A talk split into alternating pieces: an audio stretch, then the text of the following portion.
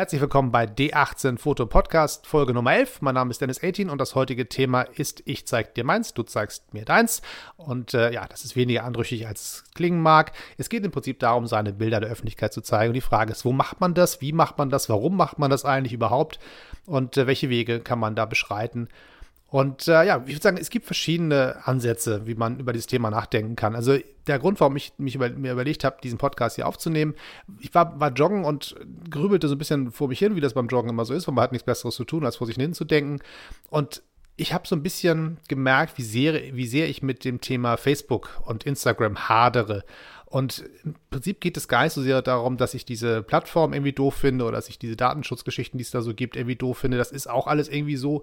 Und dass mich dieser Algorithmus irgendwie zunehmend nervt, wo Facebook meint, mir sagen zu müssen, was ich interessant finde und entsprechend gar nicht mehr die Sachen mir zeigt, die ich wirklich interessant finde, sondern irgendwie mich nur noch als potenziellen Werbekunden irgendwie wahrnimmt.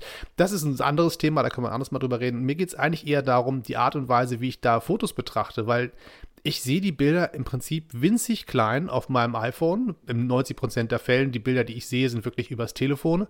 Unterwegs, man geht auf die jeweilige Plattform, man scrollt so ein bisschen durch die Timeline und guckt sich die Bilder an, klickt vielleicht mal drauf, guckt sich ein bisschen größer an.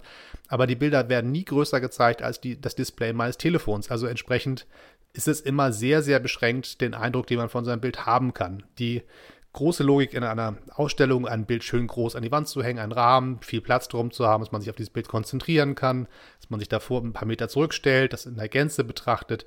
All das findet im Prinzip bei den meisten Bildern, die man so zu sehen bekommt, gar nicht mehr statt. Man guckt sich das an, vielleicht ein paar Sekunden nur, man, man scrollt durch, man bleibt kurz hängen, wenn es ein wirklich tolles Bild ist und sagt, Mensch, das ist ja spannend, scrollt weiter. Wenn man sozusagen noch Like geklickt hat, dann ist schon die große Adlung und das große, ja, die Segnung, tolles Bild, wird auch erledigt. Man denkt danach auch nicht mehr drüber nach. Es gibt ganz, ganz selten, dass Bilder, die ich in Social Media Kanälen wahrnehme, wirklich bei mir einen Eindruck hinterlassen. In dem Moment finde ich sie vielleicht toll. Das, kann, das passiert mir ganz, ganz oft, ich sage, Mensch, boah, cooles Bild, Mensch, wie hat er das denn gemacht oder wie hat sie denn das gemacht? Das passiert schon, aber die Nachhaltigkeit des Eindrucks ist absolut beschränkt. Es bleibt ganz selten wirklich was hängen, wo ich das Gefühl habe, da ist irgendwie mehr ein Gedanke ausgelöst worden, dass irgendein Gefühl wirklich ausgelöst worden ist. Es ist ganz häufig nur, Mensch, sieht ja cool aus und weiter.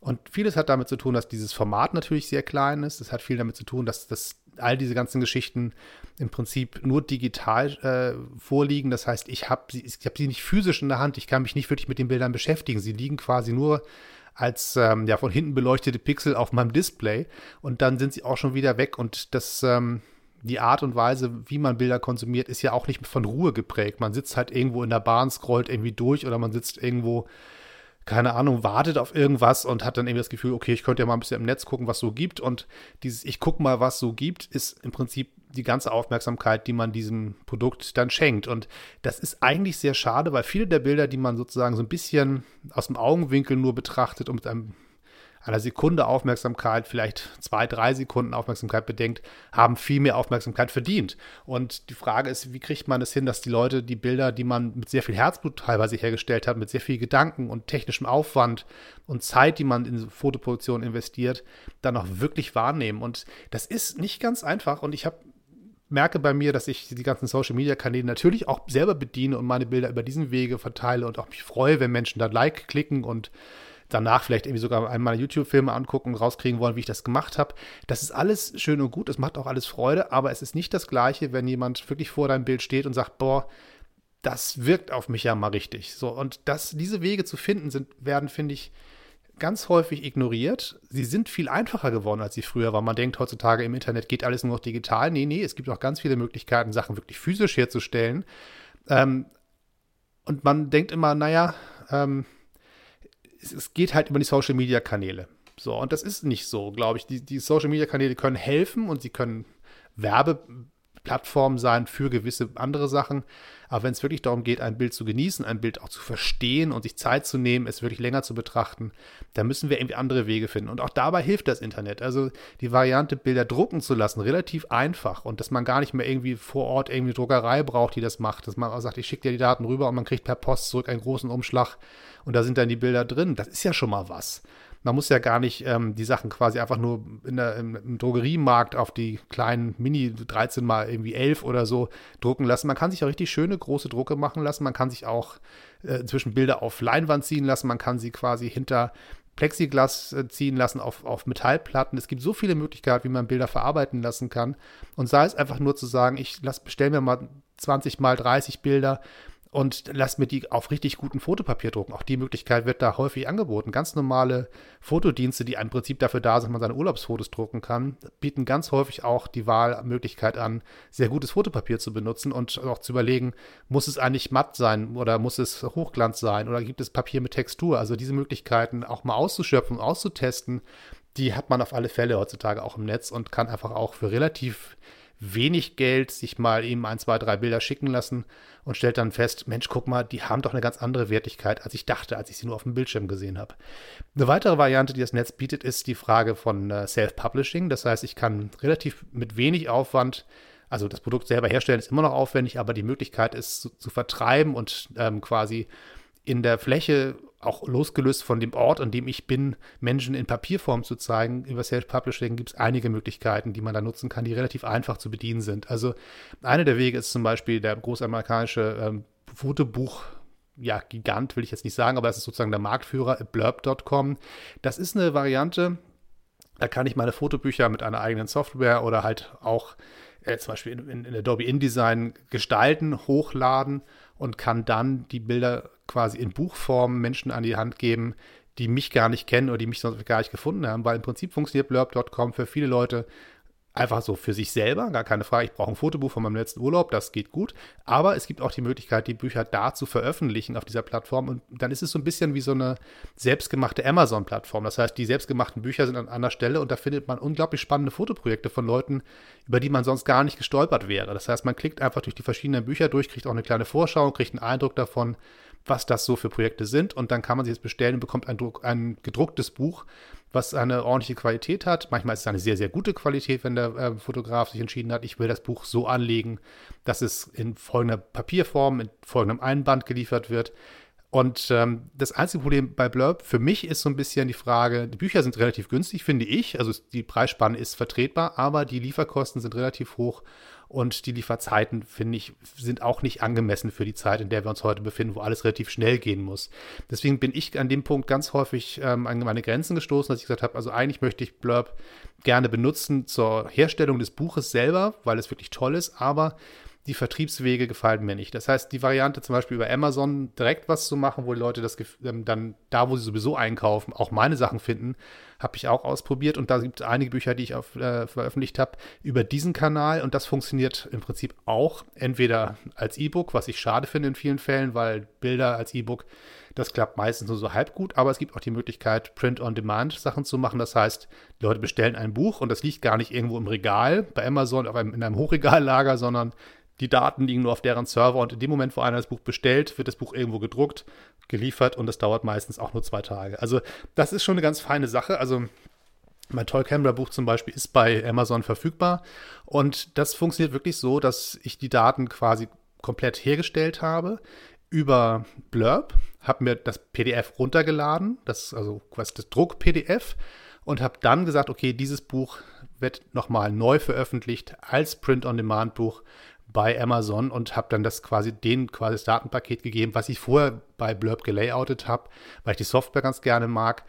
Und die haben das dann am Ende sozusagen als ja, Print-on-Demand-Buch bei sich liegen und wird halt dann gedruckt, wenn es einer braucht. Und die Qualität, finde ich, ist ganz hervorragend. Das ist wirklich genauso, wie ich mir das vorgestellt habe. Da kann man nicht meckern. Und mein neues Buch, Greetings from Bornholm, äh, oder DK für Dänemark, ähm, ist auch so ähnlich entstanden. Und auch das wird quasi dann in dem Moment gedruckt, wenn das einer haben möchte. Ich habe da nicht den Weg über Blurb gewählt, sondern über ePubli. Das ist eine deutsche Firma, die auch Bücher quasi als Print-on-Demand anbietet. Und die haben einfach die Möglichkeit, man stellt das bei denen rein, man verkauft das über die. Das ist im Prinzip eher eine Plattform, die gedacht ist für Textbücher, aber auch finde auch die Bilddarstellung ist ganz ordentlich. Und ähm, dann kann man einen Haken setzen, weil er sagen, okay, das Buch ist jetzt fertig, kann jetzt vertrieben werden, kann man einen Haken setzen, bitte auch über Amazon verkaufen. Und dann dauert das knapp eine Woche, wenn man ein bisschen geduldig ist, ist das okay. Dann taucht das Buch auf einmal dann auf bei Amazon. Eine ganz feine Geschichte. Das heißt, es gibt sozusagen die Möglichkeit, mit Bordmitteln zu Hause vom eigenen Laptop aus, ohne Verlag und ohne, dass da einer im Weg rumsteht und sagt, nee, du darfst nicht oder ich glaube, du bist noch nicht so weit oder wir haben gerade keinen Markt dafür identifizieren können oder wir haben nicht die Möglichkeit, jetzt Geld in dich zu investieren, weil Fotobücher kosten ja im Prinzip ja dann schon ein bisschen Geld. Ähm, einfach selber den Weg zu gehen. Und natürlich gibt es verschiedene Qualitätsstufen. Es gibt durchaus äh, Fotobücher, die auf einer Qualitätsstufe sind, die absolut 50, 60 Euro auch wert sind, wenn man sie kauft. Aber es gibt manchmal auch ähm, Bücher, die sind ganz, ganz klein und mit ganz, ganz kurzen Serien nur nicht riesengroß im Druck, vielleicht nur A5, die trotzdem einen riesenschönen Wert haben, wenn man sich die anguckt und dann auf, in der Hand hat, auf dem Schoß liegen hat, am Kaffeetisch vielleicht mit einer Tasse äh, schönem gerösteten dieses Buch betrachtet und feststellt, guck mal, da gehe ich ja mit auf eine Reise. Das wäre mir nicht passiert, hätte ich die Bilder nur digital gesehen. Das heißt, im Prinzip ist nicht immer die Druckqualität das Ausschlaggebende am Ende, es ist eins der Argumente, über die man nachdenken muss, aber es ist nicht das einzige. Und ich finde die Qualität, die man über diese Portale bekommt, absolut ähm, angemessen für ganz, ganz viele Projekte. Nicht für alle, aber für ganz, ganz viele sind die absolut in Ordnung. Und für sich selber kann man immer sagen, ein Upgrade hätte ich immer noch gern. Ich hätte immer noch gern das bessere Papier. Ich besuche mal eine andere Plattform. Ich probiere verschiedene Sachen aus. Das ist auch ein bisschen eine, eine Suche, die man da, ähm, ja, auf die man sich begibt und einfach den richtigen Weg für sich zu finden. Ich muss ganz ehrlich sagen, ich bin eher ein Verfechter von der, der These, veröffentliche und bewege dich weiter zum nächsten Projekt. Es ist immer noch besser, dieses äh, finished is better than perfect, was bei mir im Kopf mal so ein bisschen rumschwirrt. Ähm, auch ein bisschen gelernt von Steve Jobs. Das erste iPhone hatte noch keinen App Store, hatte eine 1-Megapixel-Kamera. Da gab es ganz viele Geschichten, die sozusagen noch nicht da waren, die wir heute als, als ähm, absolut selbstverständlich ansehen und denken, wie kann einer ein Telefon auf den Markt bringen, was all diese Funktionen nicht hat. Trotzdem haben die Leute eine Woche quasi kampiert vor den Apple Stores, um das erste iPhone zu kaufen. Es ist immer eine Evolution, es geht immer ein Stück weiter und man kann immer warten, bis das die nächste Qualitätsstufe erreicht ist und wird nie fertig und nie kriegt einer mit, was man da macht.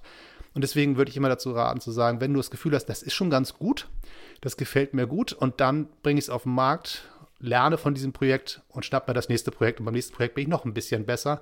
Oder man macht einfach eine zweite Edition, eine, eine weitere Auflage dessen, was man bisher gemacht hat, oder arbeitet an einem Projekt weiter und veröffentlicht quasi einen Zwischenstand. Das ist eine, eine Glaubensfrage. Es gibt Leute, die warten wirklich, bis es perfekt ist. Dann hat man so die Variante, vier Jahre Arbeit an einem Projekt und dann werden alle umgehauen. Das ist auch schön, aber die vier Jahre dazwischen passiert halt auch gar nichts. Und die Frage ist, ob man nicht einfach dann durch dieses Veröffentlichen, das Zeigen und des Feedbacks und des Lernens beim Machen über die Zwischenstände auch ganz, ganz viel für seine eigene Fotografie ähm, daraus ziehen kann für sich. Also ich bin tatsächlich eher ein Fan von True Artist Chip, das heißt, richtige Künstler liefern auch und sitzen nicht nur drauf und sprechen drüber oder sind da im Geheimen, sondern schicken auch ihre Produkte raus an die Welt und warten dann darauf, dass die Menschen da draußen mit den Produkten interagieren und dann auch da was von haben und man selber halt auch. Das ist so ein bisschen die Glaubensfrage, die es da gibt. Aber wichtig ist für mich sozusagen die Möglichkeit, egal wie lange man braucht, ob man eine relativ schnelle Taktung hat bei der Veröffentlichung, wenn man sagt, es ist eher niedrigschwellig oder man sagt, ich will das große, tolle Monsterprodukt haben, es muss jetzt hier mein Thriller werden, es muss jetzt mein Dark Side of the Moon werden, dann ist natürlich klar, ist der Anspruch, den man sich selber steckt, sehr, sehr hoch und manchmal ist es auch gut, sich den so hoch zu stecken. Aber egal, wie ihr damit umgeht, ich finde, was Physisches herzustellen, was sich Leute in die Hand nehmen können und angucken können, ist eine absolut tolle Geschichte. Eine weitere Möglichkeit, die noch Lo-Fi-mäßiger ist, also heißt noch eine Stufe kleiner an der Produktions, ähm, Produktionsaufwand, ist die Herstellung von Scenes. Das heißt also im Prinzip ist es eine Kurzform von Magazin. Ich habe eine große ähm, Geschichte in der Punk-Bewegung und davor in der Sci-Fi-Bewegung dass, dass sich Leute quasi selbstständig von Verlagen und von großen Projekten einfach kleine Projekte geschnappt haben und sagen, ich mache jetzt selber, ich veröffentliche mit Bordmitteln in einer kleinen Auflage, ohne den Anspruch, damit richtig Geld zu verdienen, kleine Publikationen und die können wirklich ganz, ganz klein sein. Und im Prinzip ganz häufig ist es einfach nur fotokopiertes Papier, gefaltet, getackert in der Mitte und dann auf irgendwelchen Flohmärkten verkauft. Das ist sozusagen die, ein bisschen so die Ursprungsversion. Oder man sagt, man verkauft seine, seine kleinen selbst hergestellten Fotoprodukte oder kleinen Heftchen dann einfach zum Beispiel über Etsy.com. Das ist eine, im Prinzip auch so eine Art ja, Marktplatz, wo man seine selbst gebastelten Sachen verkaufen kann. Und da habe ich zum Beispiel für meine Scenes auch einen Ort gefunden, wo diese kleinen Heftchen verkauft werden können. Das ist so ein bisschen die Suche gewesen, wie habe ich diese ganzen Heftchen hergestellt, ohne die Idee, was ich damit eigentlich mache, wenn ich sie habe. wo kann man sie dann irgendwie den Menschen anbieten, dass man nicht immer nur sagen kann, okay, wenn du mich mal am Flohmarkt triffst und ich mich da hinsetze, einmal im Jahr oder was. Die sollten halt schon irgendwie kontinuierlich äh, für euch da draußen sein, dass man das auch irgendwie finden kann. Und da habe ich mich dann entschieden für den Etsy Store. Das war die einfachste Variante. Da muss man ein bisschen Gebühren für bezahlen.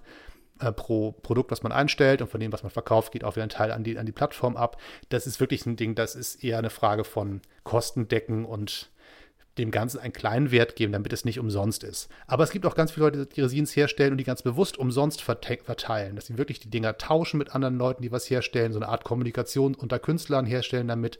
Finde ich einen ganz wunderbaren Weg. Die andere Variante ist zu sagen, ich verteile die einfach irgendwo im öffentlichen Raum, lege die vielleicht in irgendeiner Bibliothek mal auf den Tisch und äh, setze mich ein paar Tische weiter und gucke mal nach, ob irgendeiner das Ding findet, sich das anguckt und wie die darauf reagieren. Oder ich verteile die in der U-Bahn, lege die irgendwo hin und hoffe, dass irgendeiner das, das Ding findet und dann sagt, ich habe da ein Geschenk quasi gefunden von einem mir nicht bekannten Menschen. Auch das kann ja ein tolles Projekt sein. Also da ist sozusagen der, der Spielraum der Kreativität also so weit auf, wie es irgendwie geht. Alles, was euch einfällt und worauf ihr Lust habt, ist da möglich. Also ich habe ähm, im Prinzip für meine Scenes verschiedene Wege gefunden das, was mir am meisten Spaß macht, sind die ganz, ganz kleinen. Die bestehen im Prinzip aus einer A4-Seite. Die werden in einer bestimmten Art und Weise gefaltet, in der Mitte einmal durchgeschnitten. Und dann gibt es sozusagen ein kleines Mini-Heft im A7-Format. Und dieses Format, finde ich, ist für viele meiner, meiner Projekte genau richtig, weil es nicht riesengroß ist, nicht alles erschlagend ist. Die Produktionsgrenzen sind sozusagen ganz, ganz niedrig und ich muss nicht mit 20, 30 Bildern arbeiten, sondern ich kann wirklich sagen, nee, ich gehe mal runter auf ein Bild vielleicht nur. Oder ich gehe runter auf acht Bilder oder sechs oder zwölf oder vielleicht nur vier. Habe also einfach gar nicht die Möglichkeit, mich riesengroß auszubreiten. Entsprechend konzentriere ich mich auf die wirklich wichtigen Sachen. Oder ich gehe mit einer großen Laissez-faire-Art mit dem Thema um und mache einfach das, was mir gerade spontan eingefallen ist, mache einen Haken drunter und sage, so, ist fertig. Kein großes Übertheoretisieren, sondern einfach nur mal machen, damit ein paar Leute die Bilder sehen, die sie sonst nicht sehen. Also ein weiterer Weg, finde ich, wie man ganz schön seine Bilder zeigen kann, ohne den Weg übers Digitale zu gehen. Eine Weitere Variante ist natürlich eine Ausstellung, gar keine Frage. Wenn man eine Galerie findet, die die Bilder nehmen möchte und dann für einen selber quasi präsentiert, ist das natürlich die absolute Königsdisziplin, eine ganz feine Sache. Für die meisten von uns wird es wahrscheinlich entweder nicht dazu kommen oder erst sehr viel später im der fotografischen Laufbahn. Wenn man sagt, ich möchte das trotzdem machen, gibt es immer auch die Variante, einfach das selbst zu machen. Man geht in seiner Stadt ins nächste Café, man geht in die nächste Kneipe und sagt, sag mal, habt ihr was dagegen, wenn ich hier ein paar Bilder aufhänge und, und ähm, wir dann einfach vielleicht mal so einen Abend machen, wo wir eine Art Vernissage machen. Ich setze mich da gemütlich irgendwie hin und man kann mit mir quatschen über die Bilder und wir, ich habe einen Freund, der spielt Gitarre, der spielt ein bisschen Musik und ihr könnt die Getränke verkaufen. Ich lade meine, meine Freunde alle zu euch ein. Ähm, vielleicht ohne Eintritt an der Kasse, einfach auf Getränkebasis und ich will gar kein Geld dafür haben, wenn ich die Bilder verkaufe, ist das mein Geld, wunderbar und die Getränke gehen auf euch.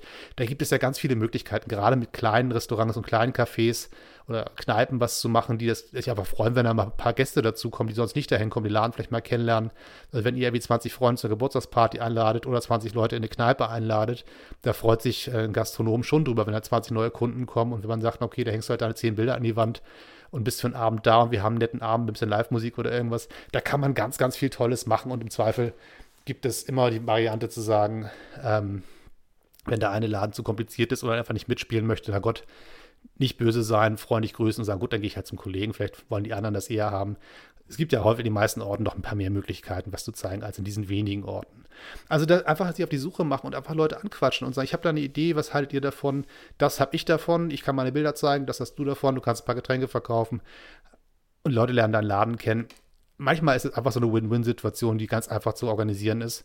Und dann hat man schon mal eine, eine eigene Ausstellung, zu der man einladen kann, wo man auch mit den Leuten sprechen kann im echten Leben und sich da gemeinsam vor ein Bild stellt und da mal so sieht, wie die anderen darauf reagieren und kann dann selber erklären, warum man ein Bild so gestaltet hat, wie man es gestaltet hat. Man kann sagen, ich habe die Geschichte erzählen, wann man dieses Bild geschossen hat, bei welchem Gedanken dahinter. Also all diese Interaktionsmöglichkeiten, die im Netz häufig gar nicht möglich sind, weil einfach ja, die Aufmerksamkeitsspanne eine andere ist oder der direkte Draht immer noch anders ist als der, der geschriebene. Wenn man da nur ein paar Kommentare reintippt oder gefällt mir klickt, ist es was anderes, als wenn man sich gemeinsam vor ein Bild stellt und es gemeinsam anschaut und drum, gemeinsam darüber philosophiert, was dieses Bild dann wohl bedeuten mag.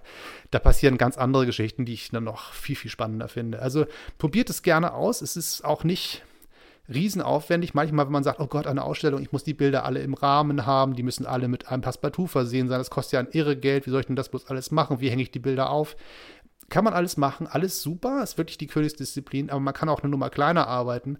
Einfach zu sagen, man zieht die Bilder quasi auf 20 mal 30, ähm, macht die quasi an eine Wäscheleine mit Klammern und hängt die quasi in einem Raum frei auf. Auch das geht schon, auch das kann sehr, sehr schick aussehen. Manchmal kann man einfach sagen, ich klebe die auf eine Pappe und stelle sie quasi hochkant irgendwo an die Wand.